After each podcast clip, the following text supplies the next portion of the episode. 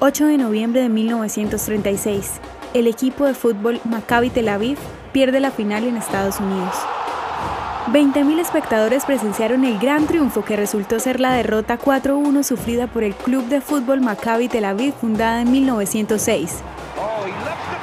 El partido final del torneo americano ganado en la cancha por el equipo local estadounidense en el Estadio Yankee fue una estrategia sionista ganadora. El torneo organizado por la Federación de Judíos Polacos en América fue una forma de recaudar fondos para ayudar a las víctimas de la violencia producto del antisemitismo creciente apoyado por el surgimiento de la Alemania nazi. Se recuerda al famoso alcalde de Nueva York, Fiorello LaGuardia, como director honorario de la gira futbolística en América. El club Maccabi Tel Aviv jugó partidos alrededor de todo Estados Unidos, atrajo a grandes multitudes y ayudó a la Federación de Judíos Polacos en América a recaudar a su favor recursos importantes. ¿Te gustaría recibir estos audios en tu WhatsApp?